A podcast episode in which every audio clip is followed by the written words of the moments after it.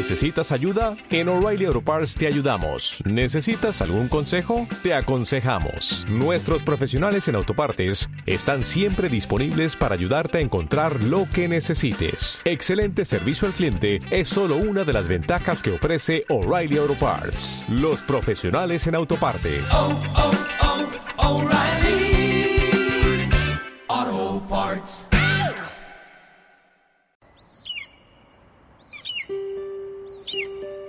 Más bosques nativos. Uso racional del agua y la energía. Menos residuos. Más movilidad sustentable. Conservación de especies y ecosistemas. Más educación para la sustentabilidad. Es la invitación de Campus Sustentable. Un programa del Comité de Sustentabilidad de la Universidad Austral de Chile.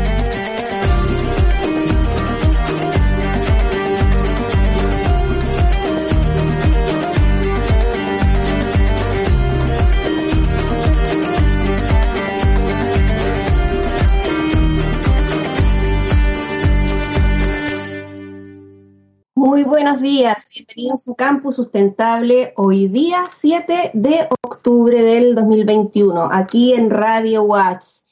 Eh, hoy día queremos conversar eh, de grandes señales que ha dado nuestra universidad en el último tiempo relacionadas justamente con la sustentabilidad, específicamente acciones de la Watch para enfrentar la crisis climática. Eh, en septiembre y octubre, ya estamos a 10 de octubre y ya tenemos dos grandes señales como contábamos, pero antes de compartir estas grandes noticias queremos hacer eh, un poquito de historia y saber eh, eh, aquellos hitos grandes de, de, nuestra trayectoria en sustentabilidad que están en la base de estas grandes avances y grandes acciones climáticas. Es por eso que hoy día nos acompaña eh, la secretaria ejecutiva del Comité de Sustentabilidad, Mónica Lacid. ¿Cómo estás, Mónica? Bienvenida. Hola, Berito. Muy bien, muy motivada con estos temas emergentes, así es que estamos súper motivadas. Bienvenida, María Emma Hermosilla, jefa de la Unidad de Gestión Ambiental. ¿Cómo estás, Emma? Hola Verónica, muy bien. ¿Cómo estás tú? También me, sumo a la alegría tuya y de Verónica, de Mónica por porque hay buenas noticias en esto que es urgente. Así es que contenta de estar también aquí. Muchas gracias por el espacio. Efectivamente, eh, ¿quién mejor que tú, quién mejor que el equipo de la Dirección de Servicios, Unidad de Gestión Ambiental, Watch Sustentable, conocen eh, lo complejo que ha sido todo este proceso, desde cuándo se está trabajando la sustentabilidad en la Watch y, y, por eso, para comenzar, Emma, eh, queremos eh, que tú nos cuentes ahí el contexto histórico, partiendo por dos grandes hitos que pensamos que tienen mucho que ver con los avances que hoy en día tenemos en nuestra universidad. Eh, nuestra universidad que además tiene un cierto liderazgo entre las instituciones de educación superior en materia de sustentabilidad y que ya el año 2001 tenemos, por ejemplo, la creación de la unidad de gestión ambiental, el año 2007 el proyecto de OH sustentable que tienen mucho que ver con lo que después se fue generando. ¿Por qué, Emma? ¿Por qué estos, estos hechos ahí quizás eh, gatillaron eh, una serie de procesos que se fueron dando en el tiempo? Y, pero creo que está súper bueno el enfoque que tú le das a esto cuando dices, partamos con la unidad de gestión de residuos. ¿Y en qué sentido? Bueno, uno podría decir que viene de muy de cerca la recomendación, estoy a cargo de esa unidad, pero si lo veo institucionalmente, y nos vamos hacia esos años, el año 2000 estaba recién partiendo la institucionalidad ambiental en Chile. Recordemos que la ley de base del medio ambiente es del año 97 y en esos años también estaba el rector Max Neff eh, a, a, la cabeza de la universidad. Y teníamos serios problemas ambientales asociados a la gestión de residuos, que es algo que normalmente no, no lidera un cambio a nivel institucional, pero en la Universidad Austral sí fue una mirada muy acertada y muy estratégica de María Luisa Caen, que fue en su momento la persona, ella era académica y ella, ella diseña todo este sistema de la, de la, del sistema de gestión de residuos, pero con una mirada muy amplia, justamente, e incorpora estos conceptos de la reducción desde el buen uso de los recursos naturales. del reciclaje y todo eso. Entonces, la Universidad Austral finalmente fue pionera en Chile y en Latinoamérica en esa mirada y a pesar de que en su momento quizás no se entendió, hoy día en retrospectiva vemos cómo eso va cambiando un poco la mirada, porque aquí no se trata solo de hacer ciencia asociada a cambio climático, sino que cómo partimos desde lo más básico, o sea, realmente que nuestros impactos cotidianos, como es la generación de residuos, sean eh, del menor impacto posible hacia el entorno y en, la región donde estamos, de, alta fragilidad además, porque los campos están en sectores de alta fragilidad asociados a los ríos y, puestos dentro de, áreas urbanas importantes. Entonces, ese primer salto cuántico, diría yo, de la mirada de que los residuos son algo de, lo que las instituciones de educación superior deben hacerse cargo, no solo para cumplir con una normativa o que, el espacio no esté sucio, sino que además dándole inmediatamente este, esta mirada de que sirva como eh, eh, plataforma para la educación de los estudiantes, eso, eso cambia, cambia la mirada de hoy día cuando eh, en hitos muy concretos, te voy a, te voy a retrotraerme hacia hace años anteriores, tú dices, las primeras fiestas masivas de la universidad que hacían los estudiantes generaban un impacto enorme en todo el entorno y los vecinos se sentían agobiados y se sentían pasados a llevar porque los estudiantes dejaban sus cajas de, de vino, qué sé yo. Este cambio de mirada es el que permite, cuando se hace una fiesta estudiantil, y te estoy hablando desde lo más simple, que uno pudiera ver cómo se incorporan los estudiantes a estos procesos de cambio de educación, estos últimos años, los primeros en llegar a, preguntar cómo nos vamos a hacer cargo de la gestión de residuos son los chicos de federación cuando se va a hacer una fiesta. Bueno, digamos 2019, que es la última vez que se hace, pero parte de ellos lo tienen ya incorporado en el ADN. Ah, nosotros hacemos un acto masivo que convoca personas o un acto deportivo o lo que sea, tenemos que hacernos cargo de que nuestros residuos no impacten. Lleva eso a todas las instancias donde tú puedes haber eh, eh, influido en la formación de algo, de alguien, perdón, en su, su persona y también en su profesión, y eso es un cambio relevante. Entonces, por eso yo siempre he sido convencida que en, ese sentido la visión de María Luisa y que el rector la haya eh, secundado, no solo para tener un sistema de retiro de basura, sino que tener un sistema de gestión integral de residuos, fue una mirada estratégica de la universidad. Y por otro lado, tú hablaste de UH saludable, saludable, no sustentable, era UH saludable. Saludable. Las universidades promotoras de salud que se estaban gestionando a nivel de una red de universidades a, nivel nacional, pero también latinoamericano, donde también se, se, se trae a colación que tú no puedes hablar solo de salud de las personas respecto de cómo se alimentan o cómo hacen actividad física, si todos los, eh, todos estos, los alimentos, la actividad física, finalmente están bajo el paraguas de lo que sucede ambientalmente. Y ahí, muy aceptadamente, también el equipo que lideraba eh, UH Saludable, eh, desde la BAE, ahí está Ana María Leiva, Jorge Mondaca, Marianela Sangüesa. Y Marianela Sangüesa en particular fue quien va a la unidad de gestión ambiental en ese momento y nos dice, nosotros creemos que ustedes tienen que estar siendo parte de este proyecto porque no hay salud si no hay un ambiente saludable. Entonces, por eso que yo siempre los trato de, relevar, porque para mí UH Saludable y este equipo que ya les nombré también son realmente precursores, eh, junto con la unidad de gestión ambiental, de que se haga operacionalmente, o sea, en las actividades cotidianas, esta bajada hacia la sustentabilidad. No basta con declarar en los estatutos que tú quieres hacerte cargo del desarrollo sustentable. Tienes que decir, bueno, ¿y cómo se hace? Y la universidad tiene que ser en ese sentido un, eh, motor de cambio, impulsor de, otras prácticas y de enseñarle a su comunidad y a sus estudiantes este cambio. No puede, hacer, no puede haber discurso en esto, tiene que haber discurso y acción en paralelo. Perdón si me extendí, eso, eso es. Era, era necesario este preámbulo porque eh, hay grandes hitos de, en nuestra universidad. De hecho, podríamos remontarnos aún más atrás eh, a la época fundacional con la visión que tenía el primer rector, el rector fundador de la UACH. Pero estos dos grandes hitos que tú acabas de describir no dicen mucho de lo que ha significado la sustentabilidad en la trayectoria de la Universidad Austral de Chile, de tener en ese momento donde en otras partes no existía esta visión, esa visión eh, la tuvieron eh, equipos dentro de la universidad que fueron empujando estos temas y estas materias hasta, nos vamos a pegar otro salto cuántico, el año 2013, eh, fines del año 2013, cuando la UATS firma el acuerdo de producción limpia Campus Sustentable eh, a fines del año 2013 estamos hablando, o sea, el, trabajo en sí comenzó ya el año 2014 con una serie de metas a las que se comprometió la universidad, cada una con una serie de transformaciones asociadas. Y bueno, quiero que también nos conversen un poco de eso, de lo que significó este primer APL, que está también obviamente que muy relacionado con esta visión eh, de sustentabilidad y de ir transformando nuestros campus y las otras áreas del quehacer universitario. Emma, Emma, ¿continúas tú con la historia? Continúo yo solo, solo por la jerarquía de las canas en este caso.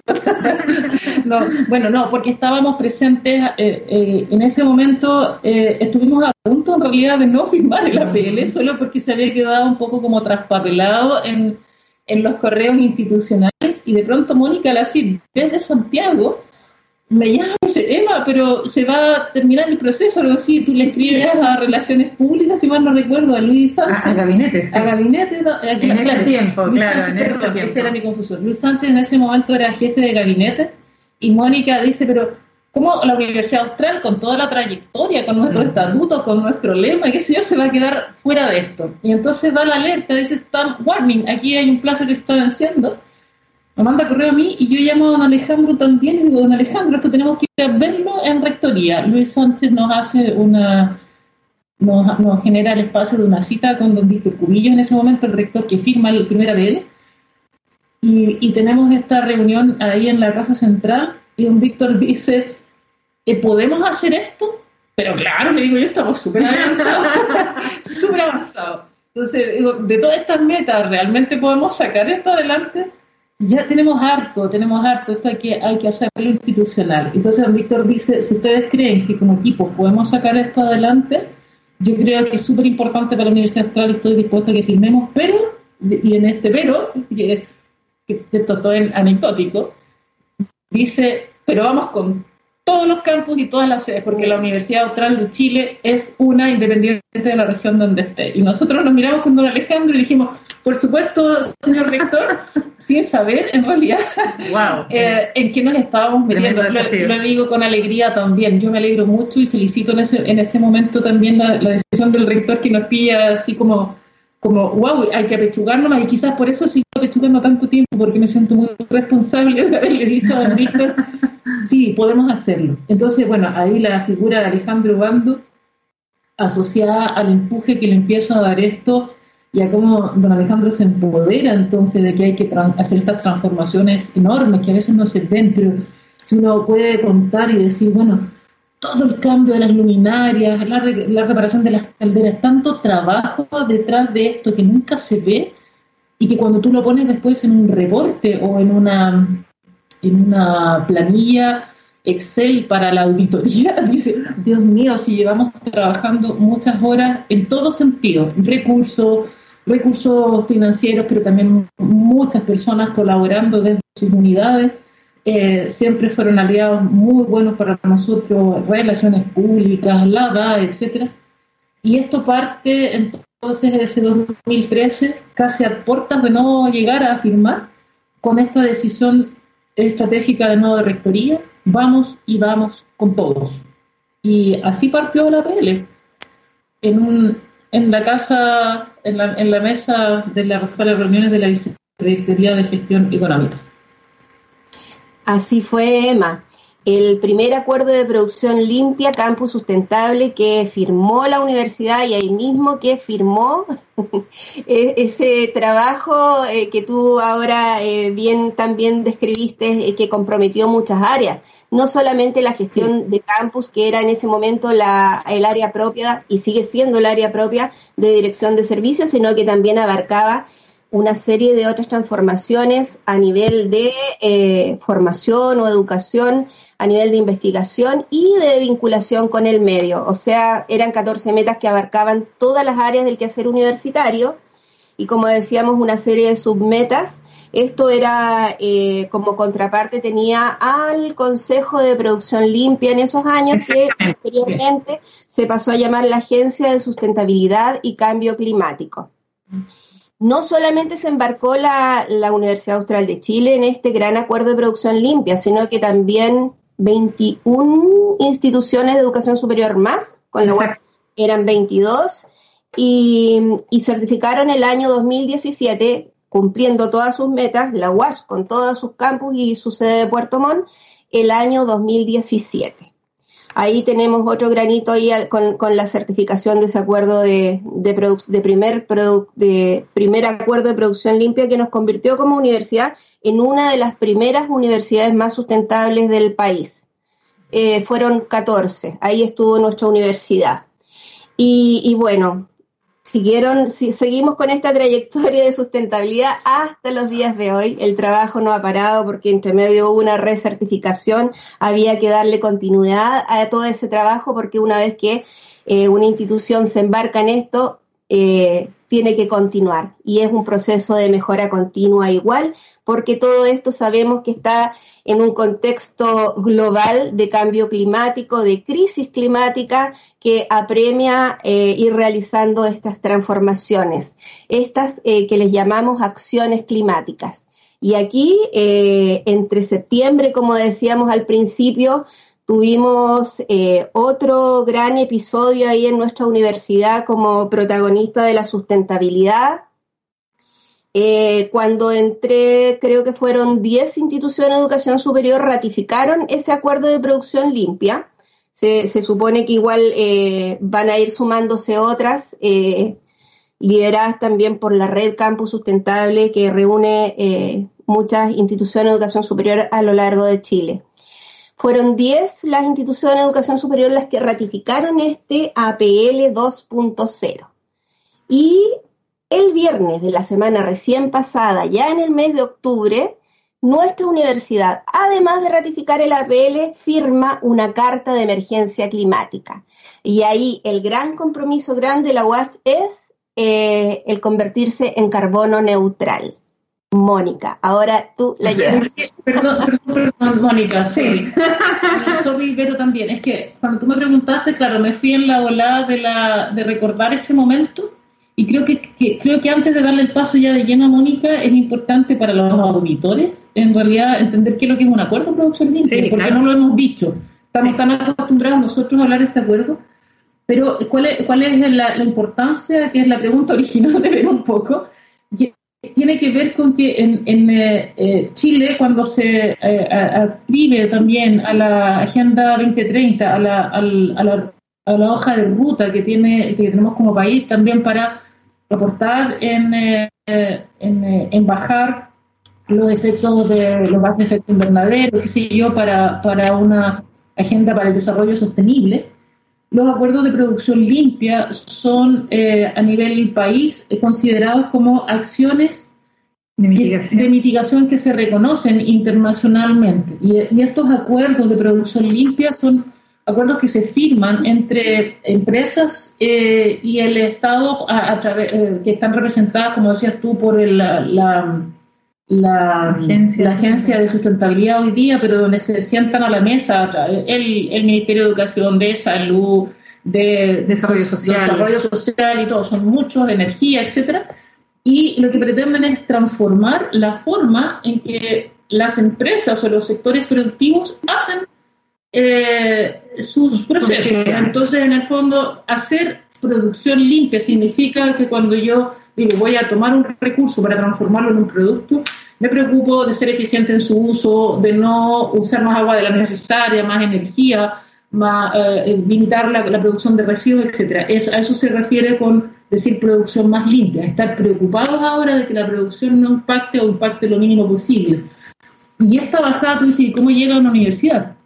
Llega a la universidad porque eh, el, país se da cuenta que es difícil cambiar una mentalidad de una forma de producción que ha sido extractivista y poco preocupada de los impactos ambientales si no se incorpora el proceso de la educación, hace una mirada de que hoy día yo ingeniero, yo diseñador, yo artista, yo músico, yo médico, yo lo que sea, tengo que estar consciente de los impactos eh, socioambientales que tienen mi actividad.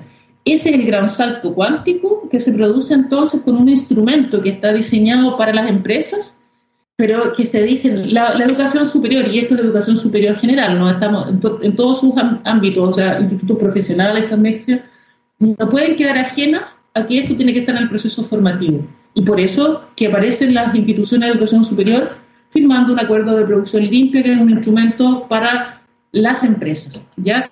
Quería contextualizar eso para los auditores también, porque si no, no, se entiende mucho. Y ahora sí, perdón, me, pasa, me pasa lo mismo, porque claro, nosotros eh, eh, venimos trabajando hace años estos temas y conocemos los conceptos, pero eh, efectivamente los auditores no todos tienen por qué conocerlos. Eso lo que acabas de explicar es un acuerdo de producción limpia en la práctica y fue adaptado desde el sector privado, en este caso, a la educación y específicamente a la educación superior. Y ahí fueron 21 instituciones de educación superior las que se embarcaron, 14 las que se certificaron, una fue la UACH.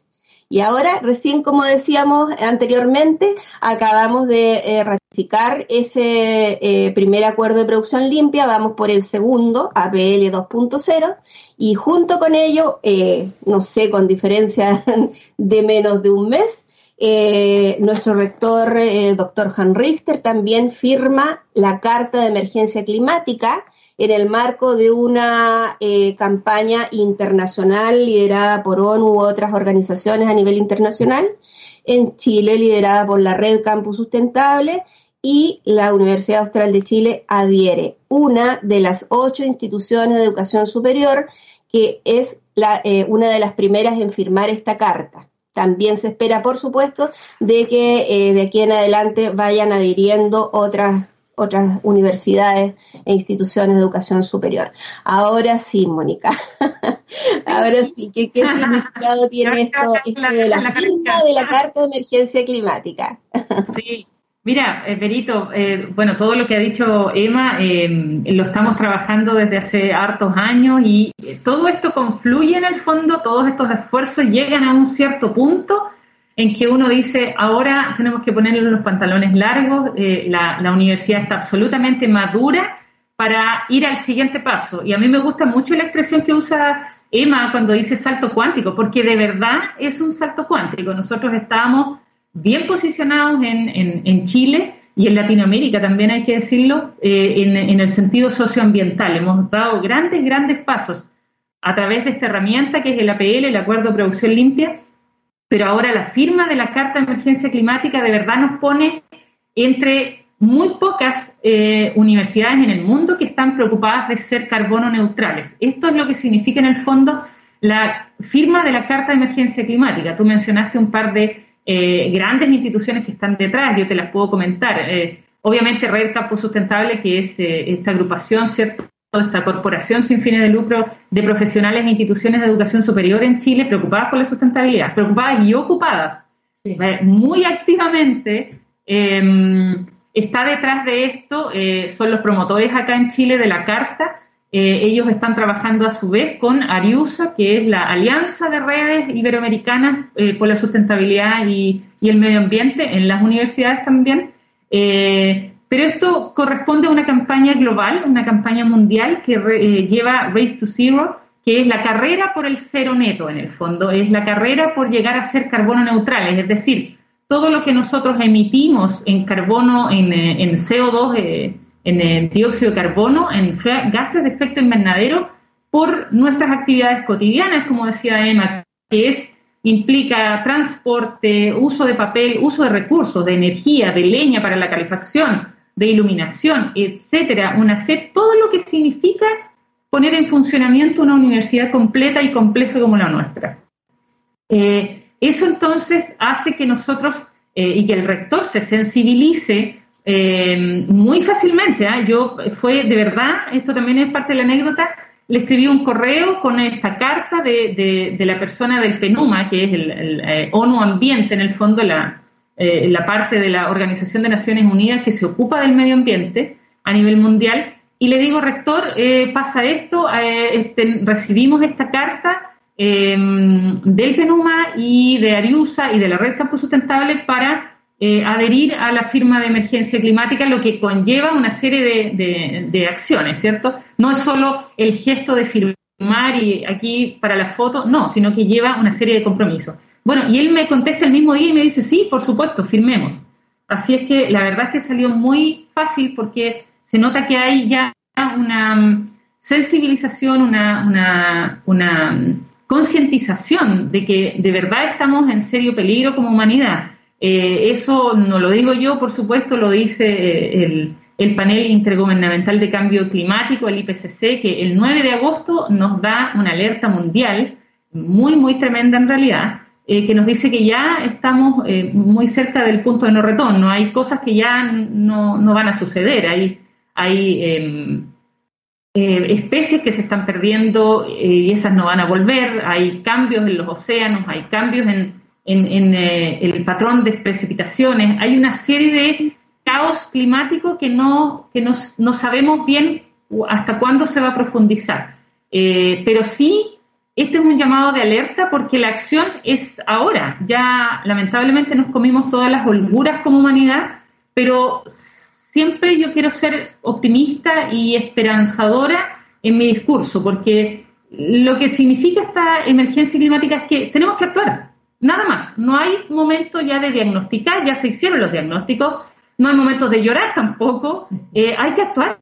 Es eso, es que toda la gente que nos está escuchando ahora, eh, por todos los medios en que salga esta, esta transmisión, eh, tiene que ponerse a pensar cómo disminuimos eh, nuestros consumos, cómo somos más responsables en nuestros consumos, desde ropa hasta los alimentos, de qué fuentes provienen, cómo nos movemos a los trabajos, desde los trabajos a las casas, a los colegios, a las universidades, a donde estudiemos, a donde paseamos, etcétera. Son una serie de cosas que nosotros como personas, como ciudadanos, tenemos que eh, tenemos que adquirir, ¿cierto?, una nueva, nueva forma de enfrentarnos al, ambiente. Bueno, volviendo a lo de la carta, entonces, el rector me dice, firmemos, y esto se hace eh, el, 1 de, la semana recién pasada, el 1 de octubre.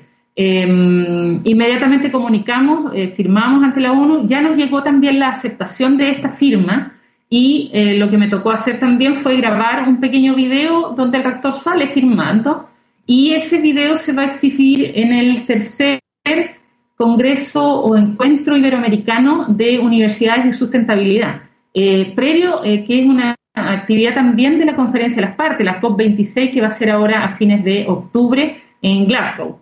Eh, mm, así es que claramente nuestra universidad está en el top de las 750 universidades en el mundo que ha firmado la Carta de Emergencia Climática, lo que significa finalmente que nosotros vamos a medir huella de carbono, eso ya lo venimos haciendo hace varios años, pero también vamos a identificar las oportunidades en que esas emisiones tienen que bajar. Eh, ahí se revisan los usos significativos, cuál, cuáles de nuestras actividades emiten más y cómo nosotros podemos disminuirlas para después neutralizarlas, es decir, hacer acciones para captura de ese, de ese, de ese carbono, de esos gases de efecto invernadero que estamos soltando a la atmósfera por nuestra actividad como universidad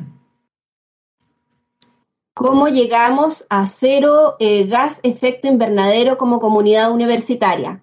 Así más o menos es, en síntesis y dicho bien en simple, eh, eh, gracias a este contexto que tú nos diste, Mónica, es, es, lo que tenemos que lograr como comunidad universitaria. Es un compromiso de todos, más allá de que seamos varios campus, más sede de Puerto Montt los que estamos comprometidos, somos personas dentro de esos campus y cada una de nosotros cuenta en cuanto a sus acciones.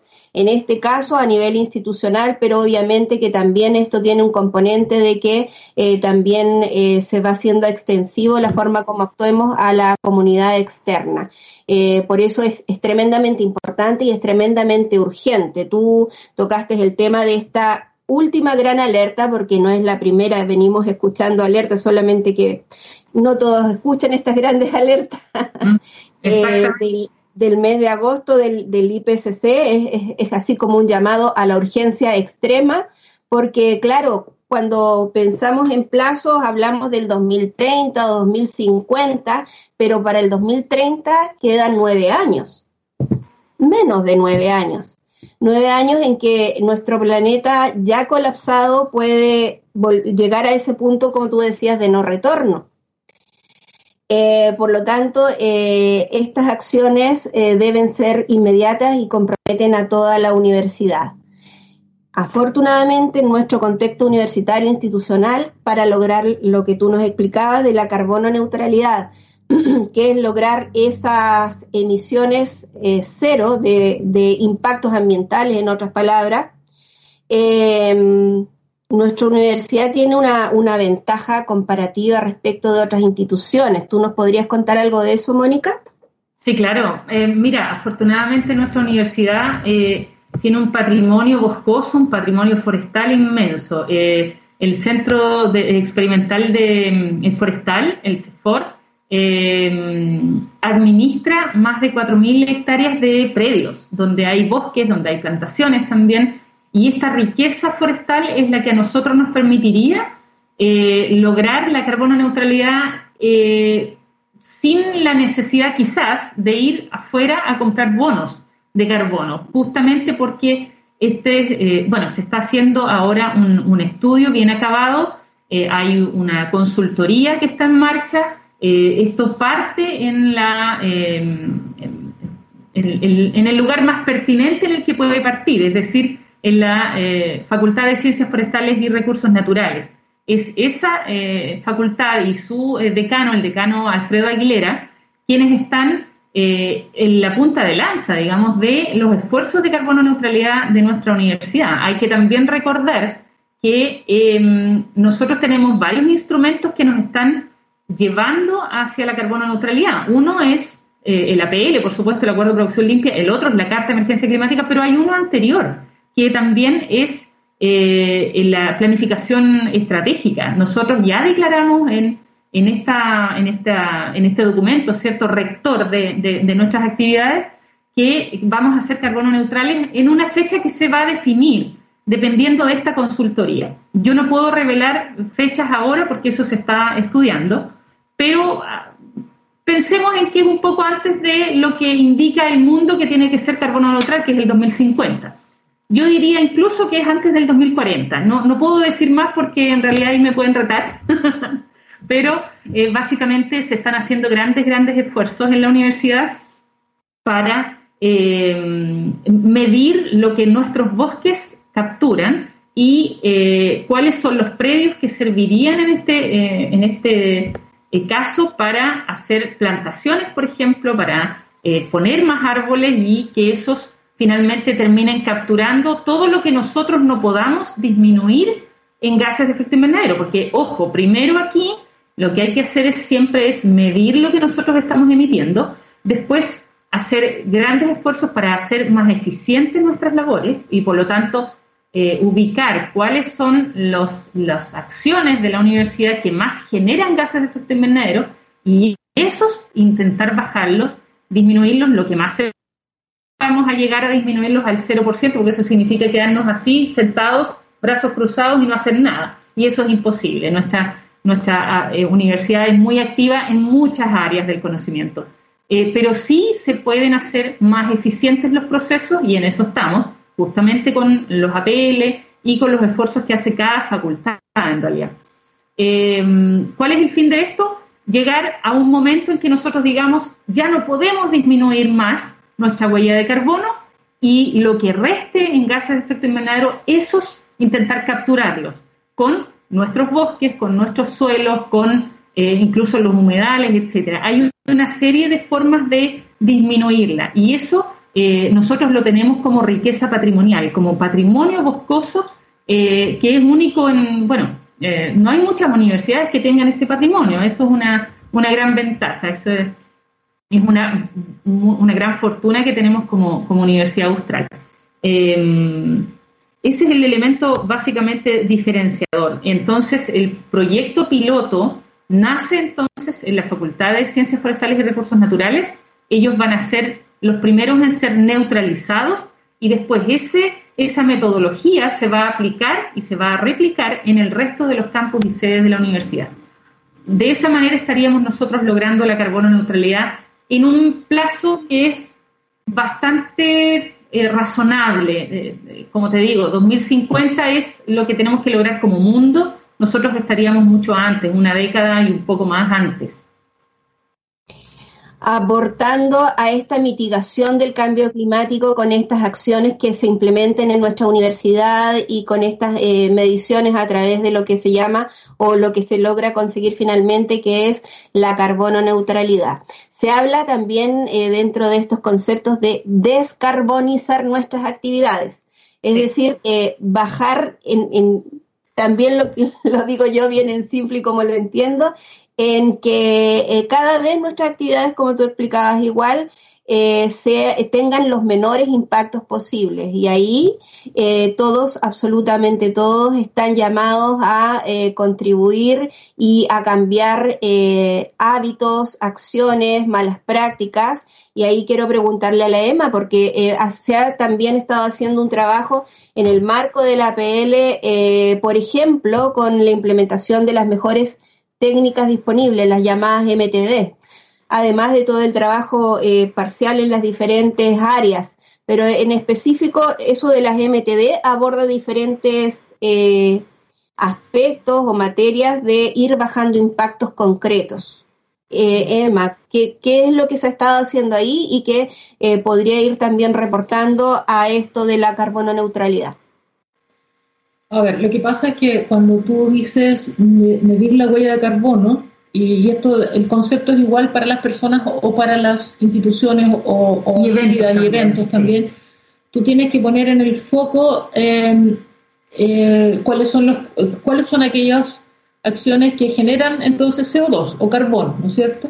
Entonces, el uso del agua, el uso de la energía, el uso de la energía, estamos hablando, no solo pensemos en la luz eléctrica, sino que también pensemos en la calefacción, que es también energía. Entonces, por ejemplo, la calefacción eh, que consumimos de leña eh, está liberando CO2, ¿no es cierto? La leña, la, madera es el reservorio de CO2, nosotros la quemamos y, eliminamos, y liberamos ese CO2. Pasa lo mismo cuando le echamos benzina o petróleo al auto, etcétera. Entonces, ¿qué es importante revisar? De estos consumos que yo tengo, cuáles puedo reducir solo primero con buenas prácticas. O sea, si yo instalo como una buena práctica el hecho de que cuando nos vamos de la oficina se, apagan las luces y los computadores, estoy haciendo una acción de reducción.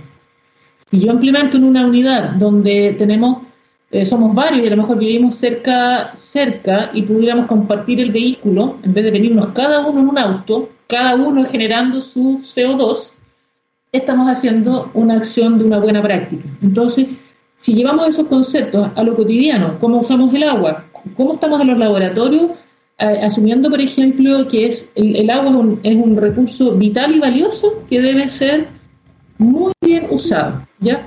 Y así para cada cosa que hacemos, cómo está el uso del papel, las sustancias que estamos comprando en los laboratorios, de dónde vienen, cómo se embalan, cómo se transportan. Entonces, las MTD lo que van haciendo es una revisión de aquellos puntos donde yo tengo más fugas, por ejemplo, fugas por decir más consumos innecesarios, ¿no es cierto? Entonces, eh, una de las cosas que hemos dicho siempre es que eh, las, eh, la capacitación, por ejemplo, hacia toda la comunidad o a los funcionarios, los colegas, los colaboradores de una unidad, es fundamental para que todos entendamos este concepto, estos conceptos y entendamos que es una meta común bajar nuestra huella de carbono. Entonces, la metí de parte con preguntar, ¿usted tiene procedimientos y estos procedimientos los transfiere hacia sus eh, colegas y colaboradores?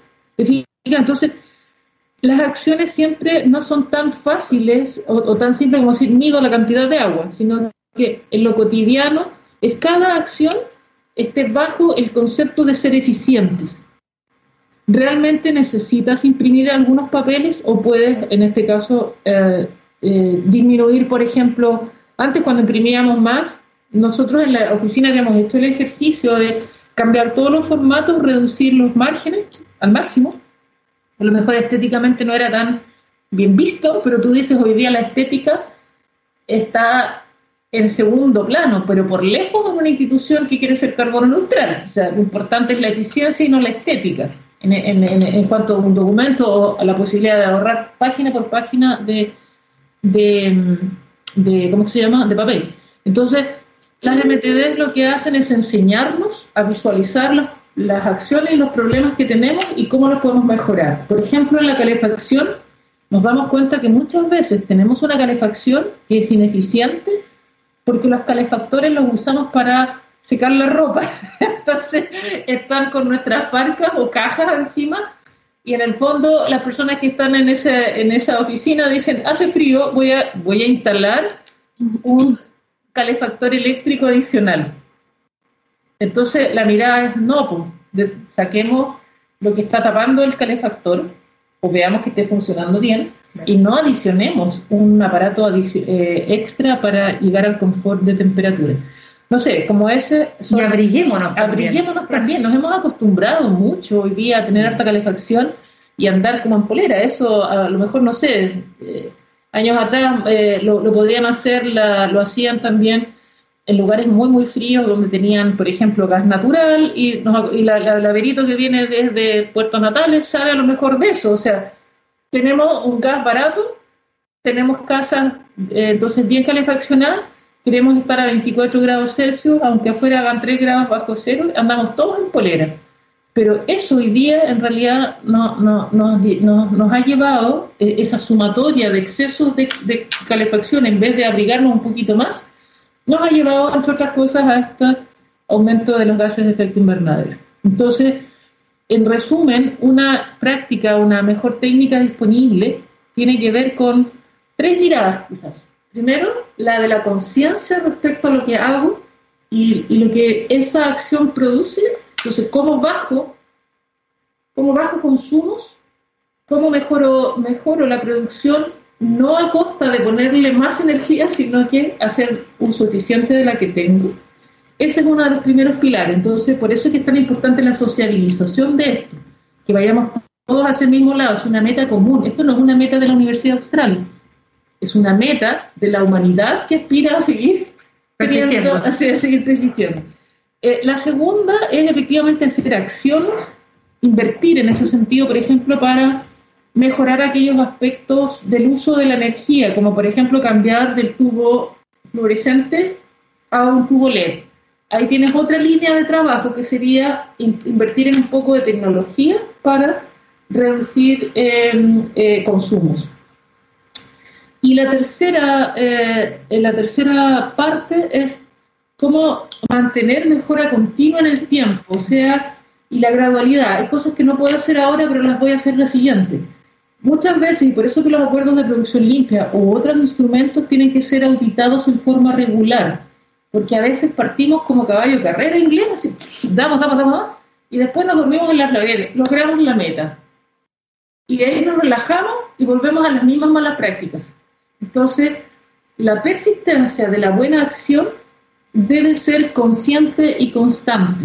Llega una nueva persona a mi unidad, tengo que eh, capacitarla y tengo que explicarle que estamos en esto, porque esta es una meta de largo plazo, esta es una carrera de muy largo aliento, una posta que no termina. Entonces, si yo lo pudiera resumir, son esos tres eh, aspectos los que van a hacer que sea exitoso o no la implementación de una mejor técnica, una buena práctica y finalmente en la sumatoria poder mantener estándares de, de acuerdo de producción limpia o cualquier instrumento de gestión que uno haga. Así es, Emma. Bueno, por, por eso, eh, por lo que explicas, es el trabajo que se hace en, términos prácticos con las mejores técnicas disponibles y eh, cómo esto se va socializando con la comunidad universitaria, tarea que no es fácil, porque eh, de verdad que una cosa es eh, traspasar estos conceptos que ya pueden ser un poco complejos, hablamos de mejores técnicas disponibles de sustentabilidad. Y, todo esto tiene el gran horizonte que tú los has esbozado igual de perpetuidad de la especie. Y antes de continuar ya eh, con, las últimas preguntas de esta entrevista, quizás es bueno hacer ahí una pequeña pausa para, para hablar de por qué se hace todo esto, más allá de que ya dijimos de que estamos ahí en una carrera contra el tiempo, eh, porque el planeta se está calentando, en lo posible no hay que sobrepasar el 1,5 eh, grados centígrados, pero claro, nosotros posiblemente no vamos a vivir los impactos los impactos eh, serios, graves, y que ya, eh, aún haciendo los grandes y mayores esfuerzos, eh, de todas maneras van a ocurrir. Solamente todo este gran e inmenso trabajo es para que reducir y mitigar en parte esos grandes impactos. no, no nos vamos a ver afectados directamente, pero sí las futuras generaciones, nuestros descendientes, nuestros nietos, y, descendencia de en adelante de la humanidad. Eh, Mónica, ese es el gran trasfondo del concepto de sustentabilidad y ahí me gustaría que hagamos una pausa antes ya de, ir concluyendo con las, preguntas contingentes para, ya que eh, habló eh, de perpetuidad de la especie Emma. Sí, mira, eh, todo esto tiene que ver con, claro, entender la sustentabilidad como una construcción colectiva que finalmente permite que todos y todas nos involucremos, y estoy hablando del mundo, no estoy hablando de la universidad, eh, o, ni siquiera Valdivia o Chile o Latinoamérica, es, todo el planeta, todos los habitantes, construyamos eh, un futuro más regenerativo y más benigno, digamos porque, como decía adelante, nos hemos comido lamentablemente todas las holguras. Esto es, es algo que viene pasando desde siglos, eh, dos siglos y medio, para ser más exacta, revolución industrial. De ahí comenzamos con este extractivismo que decía Emma también, y esta, este sistema de consumo compulsivo, pensando que el, el mundo tenía recursos infinitos, cuando eso no es así, nunca lo ha sido y nunca lo será. Entonces, cuando llegamos a un punto del año en que ya eh, la humanidad ha consumido eh, la mayor parte de los recursos que el mundo y la naturaleza es capaz de proveernos, eh, y eso ocurre, no sé, cada vez más temprano en el año, julio, junio, este en mayo. Para Chile. Imagínate, en mayo ya nos estamos consumiendo todo lo que la naturaleza es capaz de proveernos sin que se regenere. Entonces no le estamos dando el tiempo, estamos siendo realmente muy eh, depredadores, lamentablemente, como especie. Eh, ahora, ¿por qué es importante hacerlo desde la universidad o desde una institución de educación superior? Porque las instituciones de educación superior tienen como misión educar, enseñar, transformar a una persona que llega, joven, adolescente, qué sé yo, en una persona que va a ser profesional o un, o un técnico que después va a tener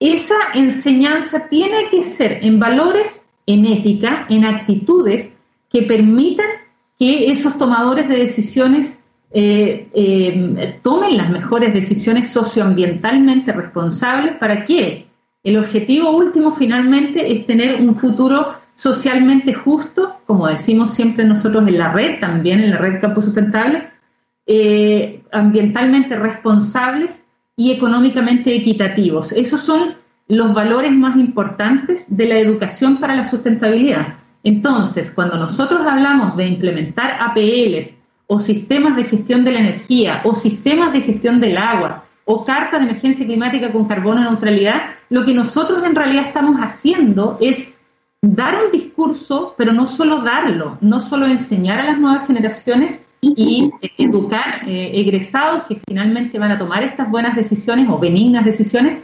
socioambientalmente, sino que además estamos em, e, educando y formando y, dando el ejemplo, es decir, educando con el ejemplo. Nosotros no podemos solo tener un discurso vacío, tenemos que ser absolutamente conscientes y eh, coherentes, exacto, esa es la palabra, semos, ser absolutamente coherentes con lo que enseñamos. Por eso es que se hacen tantas acciones desde gestión de campus, desde em, manejo de las energías y todo eso, y cambiar la cultura de una organización no es tarea fácil. Eh, de hecho, es lo más difícil que nos toca enfrentar, porque todos venimos con una inercia, ¿cierto?, de cómo nos manejamos en el día a día, cómo somos como ciudadanos, cómo somos como estudiantes, como profesionales, eh, etcétera. Entonces, cambiar esa forma y cambiar y tratar de salir de esta zona de confort que nos ha traído tantos, tantos problemas, ¿cierto?, ambientales, eh, es un desafío gigante. En eso estamos como humanidad, así que claramente cuesta bastante, pero tenemos que hacerlo. Eh, es, es eh, operativo y urgente. Es urgente, son acciones climáticas para hoy o para ayer, pero no para mañana. Y lo que hagamos hoy día va a tener un impacto directamente positivo en el futuro, que es necesario. Eh, y, bueno, ¿cómo, ¿cómo vamos midiendo todo esto? Tenemos escasos minutos ya para ir cerrando la entrevista, pero es tremendamente importante conocer igual de qué forma se mide la sustentabilidad en una educación superior eh, Mónica. Sí, hay un instrumento maravilloso. Eh, yo soy muy fan de eso porque eh, se, se, redactó y se creó en la red Campus Sustentable, de la que nosotros también como universidad somos parte desde el 2017. esta herramienta es una hoja de ruta y también una forma de diagnosticar la sustentabilidad. Se aplica esta herramienta una vez al año, significa, RACIE significa eh, reporte y evaluación de la sustentabilidad de las instituciones de educación superior. Em, tienen cinco categorías, está gobernanza y su seguimiento, vinculación con el medio, cultura sustentable, gestión de campus y, lo más importante, academia. Eh, ¿Cuáles son las acciones que se hacen desde la academia? Em, y está muy claramente explicado, es muy amigable, es una plataforma web donde uno va poniendo todos los indicadores y las formas de validarlos. Por ejemplo, eh, solo un ejemplo cortito. Eh, su institución de educación tiene una política de sustentabilidad. Nosotros la tenemos desde el 2016. Por lo tanto, esa es una respuesta sí. En la validación es subir eh, el, link o el documento mismo de la política a esta plataforma. Por lo tanto, esa, ese es uno de los, de los indicadores. Hay más de 100 indicadores y todos estos van a ser auditados. Esta fotografía que le llamo yo siempre se hace una vez al año, se mide justamente por lo que decía Emma, la gradualidad y la mejora continua. Nosotros quizás ahora no podemos tener una, eh, por ejemplo, una política de género, pero sabemos que se está construyendo. En este momento el Comité Paritario de Género y Diversidad está trabajando eh, en la construcción de una política de género y diversidad sexual en la universidad y este año va a quedar como una contestación de no. No tenemos una política de género, pero el otro año, cuando contestemos de este, sí la vamos a tener. Entonces, ese salto, esa gradualidad, esa mejora continua se va a ver bien patente ahí. De esa manera se mide. Nosotros sacamos ya una foto, un RECIE del 2018, donde decía que teníamos un 51,5% de infusión de sustentabilidad en la Universidad Austral de Chile y este año estamos midiendo, estamos eh, terminando ya la, la medición desde el año 2020, que fue un año pandémico muy raro, pero de todas maneras hay que medirlo. Así es que hay cosas que se pierden, hay otras que se ganan. Eh, eso es lo importante, es permanentemente medir, porque un instrumento, algo que no se mide no se puede gestionar. Eso un buen instrumento ese de el eh, evaluación y reporte de la sustentabilidad, el RECIES. Em, tenemos una gran trayectoria en sustentabilidad en nuestra universidad y tenemos grandes desafíos también, eh, muchos compromisos, muchas transformaciones por delante. Nos quedan cuatro minutos, se los digo porque no nos podemos pasar de las eh, de la mañana, pero es muy importante saber eh, cómo se van a abordar desde el punto de vista de la institucionalidad estos grandes cambios. De aquí en adelante, porque ya sabemos cómo se ha hecho hacia atrás, ha asumido una tremenda eh, tarea y grandes desafíos el Comité de Sustentabilidad liderado desde la Dirección de Servicios. ¿Qué novedades hay al respecto? En esta materia? Bueno, la, institucionalidad es, eh, una de las cosas más importantes que hay que hacer con estos instrumentos. Estos instrumentos no pueden ser aplicados por una unidad en específico o la dirección de servicios, como en este caso. Esto tiene que ser permeado y transversal a toda la universidad, a todos los campus, todas las sedes, todas las direcciones se tienen que poner las pilas recargables, como digo yo, eh, en, trabajar eh, en las acciones que trae esta APL. Em, nosotros ahora último estamos haciendo eh, eh, el, desmenuce del, acuerdo de producción limpia para ver cuáles son las metas que nosotros ya tenemos logradas por haber tenido un PL1 exitoso, eh, cuáles son las cosas que nos faltan y em, se están teniendo muchas reuniones, se están teniendo reuniones de sensibilización más que nada con las nuevas autoridades em, y, por ejemplo, capacitación citaciones con los directores, eh, con los vicerrectores. Eh, ya he tenido un par de reuniones con rectoría también, porque como insisto, esto tiene que ser institucional. No es solamente de un grupo de profesionales súper motivados, que, los hay. Eh, esto tiene que ser de partida desde las autoridades hasta todos los funcionarios y todos los estudiantes. los docentes, por supuesto, también están incluidos. Em, nosotros hace muy poquito estamos em, eh, cambiando una... ¿A eso te referías por los delegados? ¿Lo de ventanilla única? No, no, que cada, que cada campus tiene que tener su propio encargado de la PL. Claro, hay, hay una de las, de las eh, exigencias del acuerdo de producción limpia justamente es tener un delegado una, o delegada que se haga cargo del acuerdo de producción limpia y de su implementación en cada campus y en cada sede. En este caso, Campus Patagonia y sede Puerto Montt. Eh, acá, obviamente, ya, ya tenemos a la persona y eh, entonces eh, estas metas son a corto, mediano y largo plazo. Largo plazo estamos hablando de tres años, tampoco es tan largo plazo. Pero hay metas dependiendo de sus complejidades que se pueden cumplir a los cuatro meses. Muchas de ellas ya las tenemos cumplidas, como ser la política, qué sé yo. Em, y hay algunas que son a 12 meses, a 24 eh, y a 36. Así es que eh, llamo a toda la comunidad universitaria que ponga mucha energía en esto. Eh, van a ser cambios transformadores, pero eso va a implicar que nuestra universidad va a ser socialmente y ambientalmente muy responsable. Así es que la invitación es, a eso, a transformarnos un poquito en agentes de cambio también. Muchas gracias, Emma. Eh, Mónica, perdón. Emma, te, doy la palabra igual ya para cerrar esta entrevista. Sí, gracias, Pero siempre por estos espacios de conversación.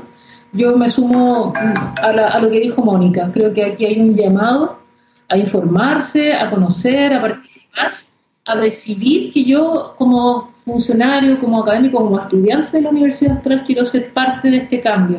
No quiero ser un peso para la organización que trata de hacer algo por mí, quiero ser un activo participante poniendo eh, todo lo que, lo que tenga a disposición para sumarme a este carro. En definitiva, porque no le estoy haciendo un favor a la Universidad Austral, estoy pensando también egoístamente, si uno lo quiere, en mi familia, en mis hijos, en mi ciudad, todo lo que haga la universidad. En ese sentido es un aporte a la región donde está viviendo y es un aporte país que nuestros profesionales después van a otros lados. Así es que esto no es un tema de un grupito, esto es institucional es de corazón. Así es que eso, desearles a todos un súper, súper buen resto de octubre y, gracias Vero nuevamente por el espacio. Muchas gracias a ambas. Eh, acciones de la Universidad Austral de Chile frente a la crisis climática. Ese fue el tema de hoy y como vimos, grandes avances de nuestra Universidad Austral de Chile. Gracias, que estén muy bien. Igualmente, Berito. chao, chao. Chao, chao.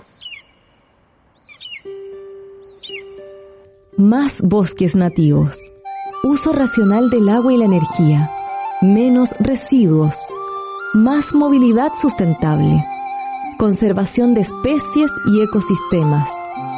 Más educación para la sustentabilidad. Es la invitación de Campus Sustentable. Un programa del Comité de Sustentabilidad de la Universidad Austral de Chile.